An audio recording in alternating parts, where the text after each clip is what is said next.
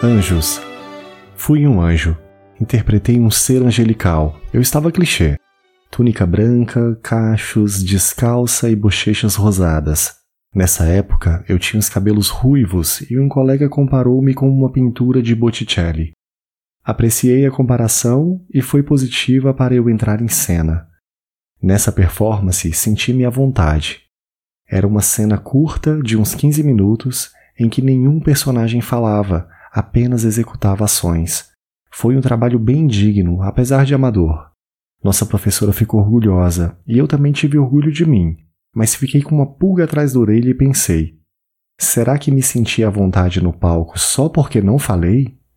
Só porque não tinha texto? Não sei. Eu nunca iria saber se não voltasse ao palco. Eu não pensava em voltar.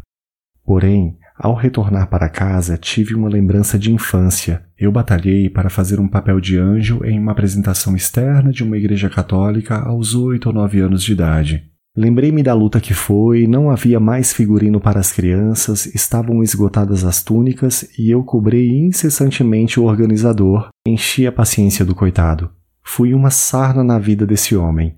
Tanto é que, se era verdade que não tinha, então ele mandou criar porque apareceu com um bendito figurino para mim, com direito a asas, castiçal e vela.